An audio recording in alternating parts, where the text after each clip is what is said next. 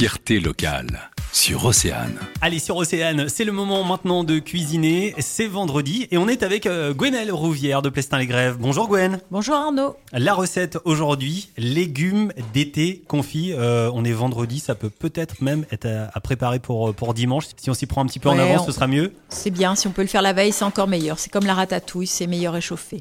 Et c'est pour combien de personnes? Euh, pour 4 personnes. Alors la liste d'ingrédients, Alors deux courgettes, une aubergine, deux belles tomates, ou si vous n'avez pas de tomates, des tomates confites, quelques tomates cerises pour la déco, une gousse d'ail nouveau, des épices selon vos envies, coriandre, cumin, paprika, et des herbes sèches ou fraîches comme on a, basilic, thym, citron, ce qu'on a, ce qu'on aime. De l'huile d'olive, du sel et moi je mets de l'espelette. et là, on est parti pour cuisiner? Alors, on préchauffe son four sur 180. On lave et on taille ses légumes en cubes. Tous les légumes sauf les petites tomates cerises.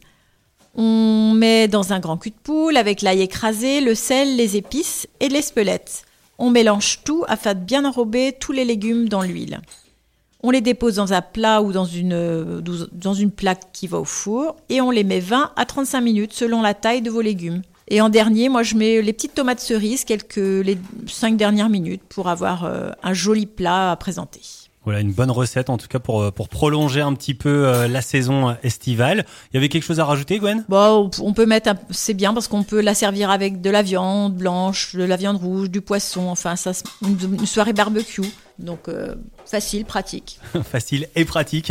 Et on n'a plus qu'à déguster. À bientôt Gwen, on se retrouvera pour une nouvelle recette sur Océane. À bientôt Arnaud. Alors je rappelle aussi, oui, votre site internet, c'est la-sauce.com. Sur Océane, on produit local, on mange local. Racontez-nous vos recettes en vous inscrivant par mail à studio@oceanefm.com.